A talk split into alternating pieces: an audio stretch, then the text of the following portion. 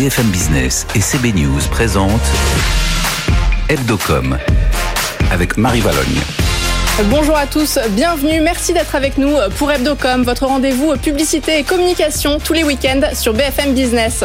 Parlons bouffe, la formule est familière, c'est pourtant la nouvelle signature de marque d'Uber Eats. La plateforme met à l'honneur ses livreurs et restaurateurs dans un spot dévoilé ce vendredi à la télévision. Nous recevons pour en parler la directrice marketing de la marque en France, Anne Brandford Griffith. France Digital porte plainte contre Apple auprès de la CNIL. Le géant américain fait face à une nouvelle plainte à l'encontre de ses pratiques publicitaires. Euh, Simon Tenenbaum vous explique tout dans un instant. Et puis à l'occasion de la journée mondiale des droits des femmes, nous reviendrons sur la campagne Regarde-moi bien de la Fondation des femmes. Un zoom avec sa présidente Anne-Cécile Meffer et Gilles Masson, coprésident d'Australigade. Voilà le programme Hebdocom, c'est parti. BFM Business, Hebdocom, les news. Un tour de l'actu pub de la semaine avec Frédéric Roy, le rédacteur en chef de CB News, et Julien Rizzo de la rédaction de BFM Business. Bonjour messieurs. Bonjour Marie. Bonjour Marie. Julien, on commence avec votre coup de cœur et cette semaine, c'est Lays qui lance une extension sur Google Chrome. Vous avez sûrement déjà fait l'expérience. Manger des chips en regardant un film est souvent frustrant. Le bruit de la mastication est tellement fort qu'on n'entend plus le film. Mais Lays a trouvé la solution avec l'agence vietnamienne Happiness Saigon. La marque a développé une extension à installer sur le navigateur Google Chrome. Lays Crispy Subtitles, c'est son nom. Cette extension reconnaît les bruits de mastication de chips et déclenche automatiquement les sous-titres des vidéos YouTube. Alors je sais, vous allez me dire qu'il ne s'agit que d'un bon coup de com' de la marque. Eh bien non, l'extension existe vraiment.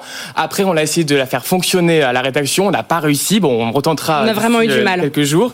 Alors pour former l'intelligence artificielle, l'agence dit avoir enregistré 178 heures de dégustation de chips dans le monde, comme au Vietnam, aux États-Unis, en France ou au Portugal. Alors on imagine que ça a été un vrai bonheur pour ceux qui adorent les bruits de bouche. Voilà, donc nous, on refera l'essai hein, avec euh, notre paquet de chips parce qu'on n'a pas encore réussi, mais on y compte bien. On poursuit dans un tout autre style avec La Roche-Posay qui s'engage contre la stigmatisation des problèmes de peau. Oui, hein, dans sa nouvelle campagne internationale, la marque change de ton. Elle dresse le portrait de femmes et d'hommes victimes de moqueries ou de jugements à cause de leurs problèmes de peau. Imaginée par BETC, la publicité montre leur peau telle qu'elles sont, sans retouche. Une nous explique les conséquences de ces problèmes de peau sur leur vie quotidienne. Manque de sommeil, de confiance en soi, pression sociale, isolement. Tant de difficultés contre lesquelles ils luttent chaque jour. Regardez. Pour toutes ces nuits blanches. Pour toutes ces cicatrices. Pour tous ces moments où tu n'osais même plus te regarder. Pour toutes ces fois où tu as continué à te battre. Où tu as décidé que tu valais plus que ça. Ce combat, il est pour toi. Avec ce spot, La Roche-Posay veut sensibiliser le grand public sur ce sujet. Elle espère d'ailleurs que suite à sa campagne, des gens partageront leurs propres histoires et leurs combats face aux préjugés. Une façon pour la marque d'aider à la libération de la parole sur les stigmatisations, sur les stigmatisations sociales liées aux problèmes de peau, tout en mettant en avant ses produits. Et de son côté, euh, Unilever arrête d'utiliser le mot normal pour ses cosmétiques, Julien. Oui, hein, vous savez, ce mot qu'on le retrouve par exemple sur les shampoings ou sur les crèmes. Il y a des crèmes pour les problèmes de peau euh, sèche, les peaux grasses, puis celles pour les peaux normales. Eh bien, Unilever n'utilisera plus ce terme. L'idée de la marque, c'est d'être plus inclusive. Autre engagement du groupe, cette fois-ci pour faire face à la discrimination. Unilever va également arrêter de modifier les photos de ses mannequins dans ses publicités et sur ses emballages. Fini donc euh, les retouches sur la forme du corps, la taille ou la couleur de peau. Déjà l'année dernière, le groupe avait annoncé la fin du mot blanc éclair sur ses produits euh, pour la peau. Une décision euh, prise également par son concurrent L'Oréal. Merci Julien Rizzo. Frédéric, votre sélection ce week-end, c'est le clip du gouvernement pour encourager contre pour pardon la Pour, vaccination plutôt plutôt, pour, ouais. euh, contre le Covid-19. C'est plutôt. Racontez-nous. Ben, moi, j'ai été un peu séduit par cette par cette campagne parce que je peux pas dire que généralement les communications gouvernementales, en particulier sur le sur le Covid, soient très euh, très enchantants, en- très joyeuses. Euh, et celle-ci, je trouve, est plutôt sympathique. Elle est signée Melon France. Euh, on y voit une une une vieille dame qui attend ses ses petits enfants euh, sur une musique de Gilbert Bécaud. Vous allez me dire, bon, c'est cette mode des, de, la vieille chanson française est un peu lassante, certes, mais il y a une jolie chute. Et pour une fois, c'est pas stressant, euh, c'est pas culpabilisant, c'est assez agréable. bah oui, la chute justement, donc elle retrouve euh, ses, ses petits enfants et donc du coup, bah, on, forcément, ça donne envie de se vacciner bah pour que ça arrive en vrai. Et Frédéric, c'est un sentimental. Hein. Maintenant, on commence à le savoir. Allez, tout de suite, on parle euh, bouffe dans Hebdocom. C'est familier, mais vous allez comprendre. BFM Business, Hebdocom. L'invité. Uber Eats change de positionnement en France. La plateforme a lancé hier une nouvelle publicité à la télé. Elle met à l'honneur les restaurateurs partenaires et surtout les livreurs. Sa nouvelle signature, c'est Parlons Bouffe. Euh, bonjour Anne Brandford Griffith. Bonjour Marie. Euh, vous êtes directrice marketing d'Uber Eats France. Euh, ces livreurs, ce sont donc les personnages principaux hein, de ce nouveau spot. On regarde un bout puis on en parle juste après.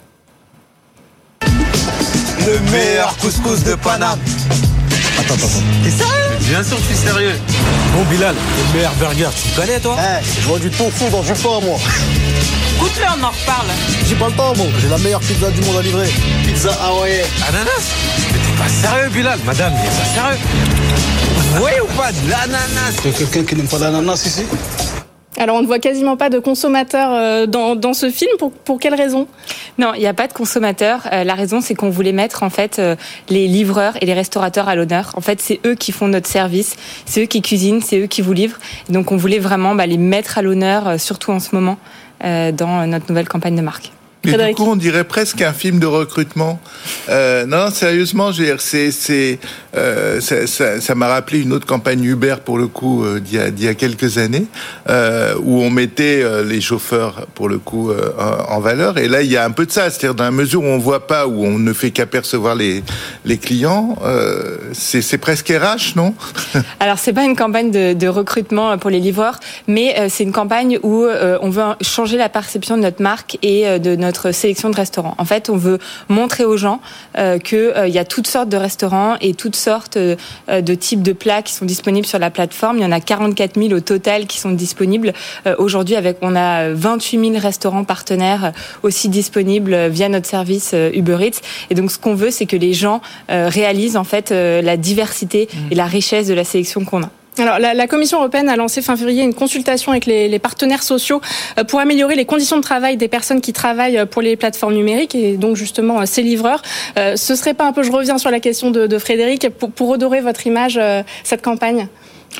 C'est pas pour redorer notre image. On voulait vraiment montrer, enfin avec ces deux coursiers, on voulait montrer des, des livreurs tels qu'ils sont euh, et qui travaillent sur la plateforme. Euh, L'idée, c'est de les mettre à l'honneur et d'en faire vraiment les héros de ce spot parce que c'est les héros de notre service. C'est eux qui font que bah, les, les, plats vont des restaurants chez les consommateurs. Donc c'est pas pour euh, forcément redorer notre image, c'est pour les mettre à l'honneur. C'était pas le, le, brief de départ. L'idée, c'était pas. Non, c'était pas le brief de départ. Le brief de départ, c'était sur euh, la qualité. C'était vraiment euh, avoir une campagne qui mette en avant la qualité de notre sélection, la richesse des plats qui sont disponibles. D'accord. Et alors, euh, pour votre signature, c'est Parlons Bouffe. Euh, pourquoi avoir choisi un terme familier? Alors, c'est pas un terme familier. Euh, c'est c'est un terme que, que vous c'est un terme du quotidien. C'est un terme que les Français utilisent au quotidien quand vous dites vous dites à des amis que vous allez les inviter pour faire une bof bouffe chez vous. Vous utilisez ce mot et c'est pas un mot c'est pas un mot vulgaire, c'est c'est un mot vraiment du quotidien et c'est pour ça qu'on l'a choisi. On voulait une signature qui soit un peu en décalage, qui interpelle et en même temps qui invite au débat et à la discussion parce qu'en fait les Français parlent de nourriture tout le temps, ils en parlent avant de manger, pendant qu'ils mangent et après avoir pris un repas pour, pour pour, anticiper les repas futurs. Et donc voilà, on voulait vraiment lancer un débat euh, autour de la nourriture et des repas. Et alors pour le coup, il y a quand même un peu un paradoxe, pardon, dans, dans ce film, parce que c'est vrai que vous voulez mettre en valeur la diversité de, de, de, de, de ce qu'il est possible de commander, mais c'est pas très cinq fruits et légumes. Enfin, ce qu'on aperçoit là, c'est quand même, on est plutôt dans la pizza. Il y a la pizza à l'ananas. Oui, d'accord. Il y a de l'ananas. d'accord. Il y a peut-être des tomates cerises sur la pizza, mais non. Et Mo qui propose de rajouter des fraises, c'est ça fait deux fruits. Ouais. euh, En fait, on, met, euh, on, veut mettre, on voulait mettre en avant vraiment euh, les restaurateurs et la diversité des plats. Donc oui, on parle de couscous, euh, mais on parle de couscous végétarien, merguez. Euh, oui, oui, on parle de pizza, mais on a aussi des chefs qui sont Michel Saran, Anto Cocan, Guillaume Sanchez, qui eux proposent une cuisine plus, plus, enfin, de grands chefs ou. Là, vous n'avez pas joué cette carte-là. Pour le coup, dans le film, on est vraiment dans le dans la bouffe, faut l'appeler comme ça, du quotidien, quoi. Euh, après, c'est vrai que nos consommateurs, quand ils commandent sur Uber Eats, ce qu'ils cherchent avant tout, c'est à se faire plaisir. Mm. Euh, et donc, c'est vrai qu'on met en avant bah, des, les, les plats qui sont les plus commandés sur notre plateforme. Mais on a aussi voulu montrer que euh, bah, euh, il y avait, il y avait pas que ça sur Uber Eats. Et euh, si vous voulez, par exemple, euh, commander chez Michel Saran à Toulouse, vous pouvez. Si vous voulez découvrir la cuisine africaine avec Anto Cocaine, vous pouvez. Et euh, si vous voulez tester le, le nouveau restaurant de Guillaume Sanchez, vous pouvez aussi. Donc, oui, il y a des burgers, il y a de la pizza, il y a des kebabs et des couscous, mais il y a aussi euh, de la bistronomie, il y a aussi euh, des chefs étoilés sur Uber Eats, et je vous rassure, euh, il y a aussi euh, euh, du quinoa, des salades Oui, oui, et, non, mais moi, je suis pas du tout inquiet. et des plats plus sains. Comment faites-vous pour vous différencier des, des campagnes de communication comme pour Deliveroo par exemple? Parce qu'on en voit beaucoup des, des campagnes pour, pour ces plateformes en ce moment. Alors c'est vrai que quand nous on réfléchit à, à une campagne, on pense pas forcément euh, au pensez pas aux concurrents? On regarde ce que font les concurrents, mais c'est pas euh, c'est pas notre focus, c'est pas notre euh, notre notre priorité. Nous, ce qu'on essaye, c'est avant tout de donner, euh, enfin d'innover et donner une autre image euh, de notre de notre marque. Euh, et donc nous, la manière dont on s'est différencié, je pense, dans cette dans cette prise de parole, c'est euh, bah, justement en mettant les coursiers et les restaurateurs euh, à l'honneur. C'est vrai que dans d'autres Et donc de donner une- autre image à votre marque. Donc c'est c'est de, dire euh, nos livreurs en ce moment euh, ça se passe bien chez Uber Eats et euh, ils ont le sourire comme comme dans ces spots. C'était c'était l'idée?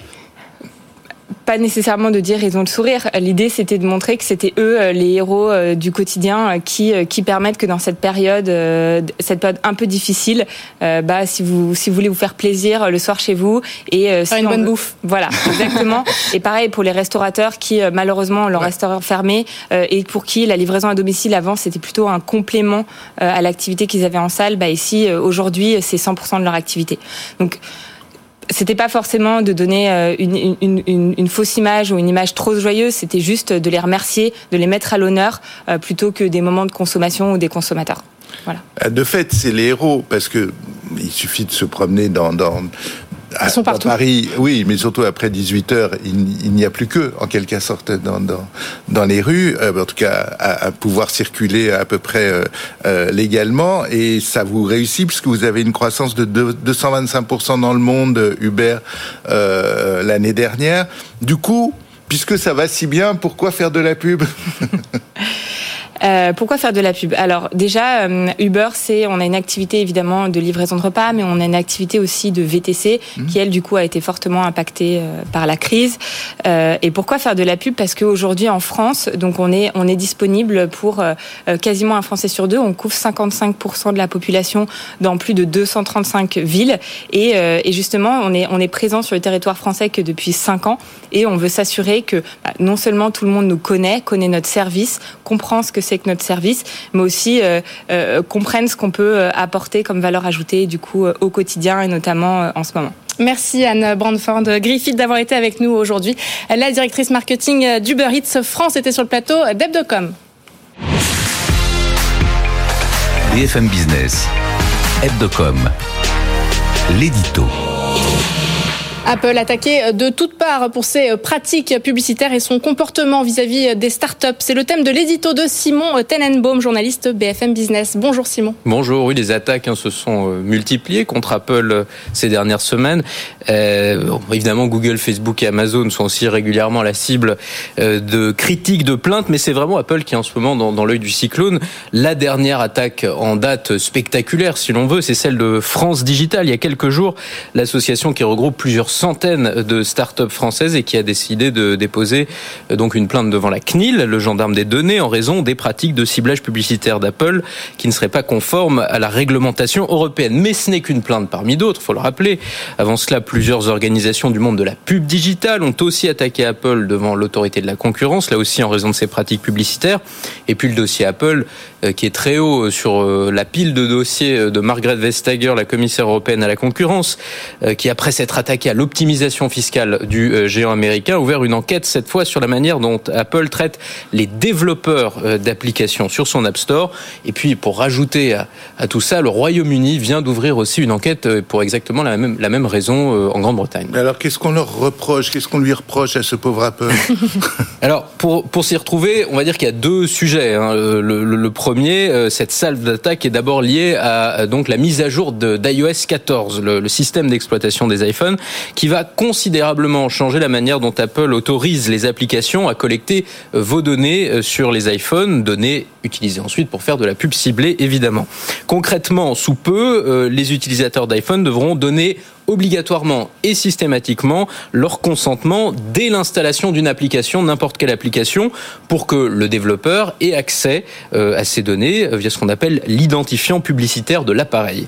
Euh, Apple, Apple justifie cette nouveauté au nom de ses efforts pour améliorer le respect de la vie, de la vie privée de ses clients, c'est un de ses grands axes marketing, mais ça soulève des craintes pour tout l'écosystème qui vit de cette pub ciblée, crainte de voir ses revenus publicitaires chuter avec un taux de consentement qui va très probablement s'effondrer, alors que, et c'est là le vrai problème, alors que dans le même temps, Apple va pouvoir continuer à développer ses propres revenus publicitaires, euh, car Apple euh, est aussi accu- est accusé en fait de ne pas appliquer à lui-même les règles qu'il veut faire, euh, qu'il impose aux autres. hein. Quand les données des utilisateurs d'iPhone sont récoltées pour son propre compte, il n'y a pas besoin de donner son consentement. Et si on n'est pas d'accord avec ça, il faut aller très loin dans des menus et des sous-menus pour décocher une petite case pour dire je, je ne donne pas mon, mon autorisation.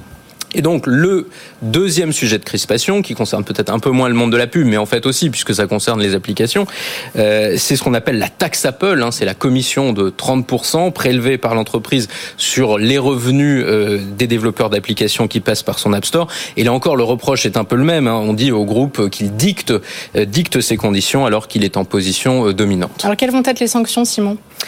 Eh bien, euh, ça va s'accélérer, quoi, puisque la Commission européenne a dit euh, il y a quelques jours qu'elle allait très bientôt officiellement accuser Apple euh, pour ses pratiques. C'est le préalable aux amendes, aux sanctions, etc. L'autorité de la concurrence euh, doit euh, également très bientôt répondre à la plainte des associations publicitaires. Et puis la CNIL, hein, le gendarme des données, qui doit encore se prononcer. Mais euh, au vu des dernières décisions de la CNIL, on peut on peut imaginer euh, qu'elle va se montrer assez agressive, puisque c'est pour un motif assez similaire qu'elle qu'elle a condamné Google à 100 millions euh, d'euros d'amende l'an dernier. Voilà, autant dire que les prochains mois s'annoncent très chauds pour Apple. Et on compte sur vous, euh, Simon, pour suivre ce dossier de près. Merci, Simon Tenenbaum. BFM Business, Hebdocom, le Zoom. La publicité peut-elle contribuer à faire avancer la cause des femmes dans la société? À l'occasion de la journée internationale pour les droits des femmes cette semaine, la Fondation des femmes a lancé sa campagne Regarde-moi bien. Sa présidente est avec nous sur ce plateau. Bonjour Anne-Cécile Meffer. Bonjour. Et à vos côtés, c'est Gilles Masson. Bonjour. Bonjour. Vous êtes coprésident d'Australie GAD, groupe donc dont fait partie Little Stories, euh, l'agence qui a imaginé cette campagne. On regarde tout de suite un bout de cette publicité. Regarde-moi bien. Ne détourne pas le regard. Regarde-moi bien quand je suis en première ligne. Regarde-moi bien quand je dis non. Regarde-moi bien quand je refuse de tout gérer chez nous. Regarde-moi bien quand je demande un salaire égal. Regarde-moi bien quand je porte plainte. J'ai pas prévu de renoncer. Regarde-moi bien avec la participation de, de, personnalités comme Julie Gaillet, Muriel Robin, Anna Mougladis. On va en parler. Anne-Cécile Meffer, cette campagne a-t-elle eu les retentissements que vous souhaitiez? Oui, elle a même carrément dépassé euh, nos, nos, espérances les plus folles, euh, puisque aujourd'hui, c'est quasiment 10 millions de personnes qui ont pu le voir sur les différents supports, entre euh, ce clip qui est passé sur beaucoup de chaînes de, de télévision, euh, entre les affiches qui sont magnifiques, euh, qui sont vraiment très très belles, qui ont pu être diffusées un peu partout, sur à la fois grâce à Omnicom Média qui nous a trouvé des espaces euh, gracieux en gare, des espaces gracieux grâce à Carré Connexion, euh, des espaces dans les journaux, euh, des espaces aussi dans le digital. Donc en fait, cette campagne, elle a été vraiment diffusée partout. Et puis, les internautes, les, les, les, personnes sur les réseaux sociaux se sont aussi vachement emparés de cette campagne en rajoutant Regarde-moi bien quand et en réinventant les phrases. Donc, c'est exactement ce qu'on espérait. Et, euh, et, en se mettant elles-mêmes leurs photos, on avait aussi un filtre sur Instagram. Ouais. Euh, donc, plus de 400 000 personnes ont vu ce filtre. Et puis, euh, on a aussi eu des, des, bénévoles qui ont voulu coller ces affiches partout. Donc, on est vraiment sur une, une campagne qui, qui a connu un vrai succès et dont les femmes se sont vraiment emparées. Frédéric. Gilles, euh, le, le regarde-moi bien, c'est venu comment? C'est l'agence qui, qui trouve ça? Euh, C'est un boulot collectif. Regarde-moi bien, c'est venu d'abord d'un brief qui était sur l'invisibilité. Comment mettre les femmes en lumière? Parce que c'est un peu le problème. C'est on, on considère que ne pas laisser s'exprimer les femmes, c'est bafouer leurs droits. Donc à l'occasion de la Journée internationale des droits de la femme, on voulait mettre en lumière. Donc au départ, on était sur l'invisibilité, et c'est dans les discussions qu'on a eues avec Anne-Cécile et toute l'équipe qu'on a trouvé euh, Regarde-moi bien. Et le Regarde-moi bien, ce qui est intéressant, c'est que c'est non seulement euh, une espèce de, on est au-delà de la revendication. On n'est plus dans l'époque de la revendication, on est dans l'époque de l'action. C'est quelque chose qui fait sens et auquel on a donné un sens graphique. C'est quasiment de la sémiologie. Quand tu regardes, il y a deux bandeaux autour de l'œil. Donc c'est vraiment, on focus sur la pupille et c'est, on assume. Regarde-moi bien quand. Euh, je parle, quand euh, tu me dis non, etc., etc. Donc c'est vraiment une approche qui a été très centrée sur le regard et le fait de dire aux femmes, euh, allez-y. C'est de, l'em- c'est- pour moi, c'est du pur empowerment. Oui, puis c'est une question qu'on, enfin, on interroge celui ou celle qui regarde cette affiche. Et donc, dans le regarde-moi bien, c'est aussi une question, une injonction qui est posée aux spectateurs, aux spectatrices. Et d'ailleurs, dans le clip, on prend la, on voit, on voit qu'en fait, on prend la caméra. C'est des jeux de caméra, des jeux de regard. Et donc, on n'est plus dans, il faut que les femmes soient visibles. En fait, on assume. En fait, on est visible. On est là. Vous êtes là. Je suis là. On est là. Mais qu'est-ce qu'on fait de notre parole? Vous, qu'est-ce que vous faites de ce que je suis en train de dire? Et qu'est-ce que vous, vous faites au-delà dans la caméra de, ce qu'on est en train de dire? Donc, ce, regarde-moi bien, ce qui est euh, hyper intéressant et dans, les échanges qu'on a avec l'agence, euh, ça nous a vraiment aidé à atterrir sur ce bon, euh, sur ce bon mot.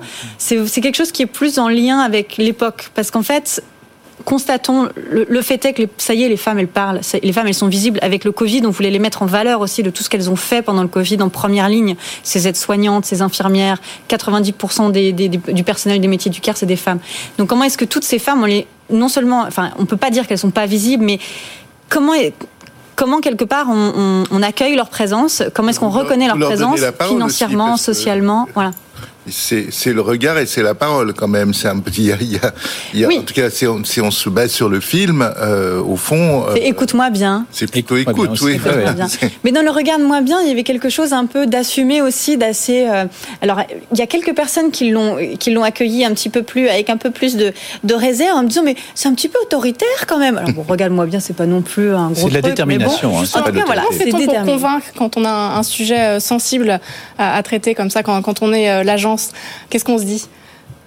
On réfléchit au sujet, on réfléchit surtout à- au fait de rendre ça appropriable par les gens. C'est-à-dire non seulement avoir un message qui soit pas mou, qui crée pas l'indifférence, qui soit pas provoquant, parce qu'on n'est plus à l'ère de la provocation, on est à l'ère de la génération hashtag.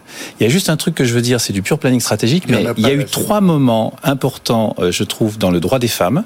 Il y a eu il y a quelques décennies tout ce qui était autour du droit de vote. Il y a eu ensuite autour de l'avortement, et on voit que certains pays s'y mettent un peu tard, mais c'est un vrai débat. Regardez ce qui se passe en Argentine. Et maintenant, depuis Weinstein et le MeToo, on est dans cette troisième vague qui est extrêmement intéressante, qui est la génération hashtag.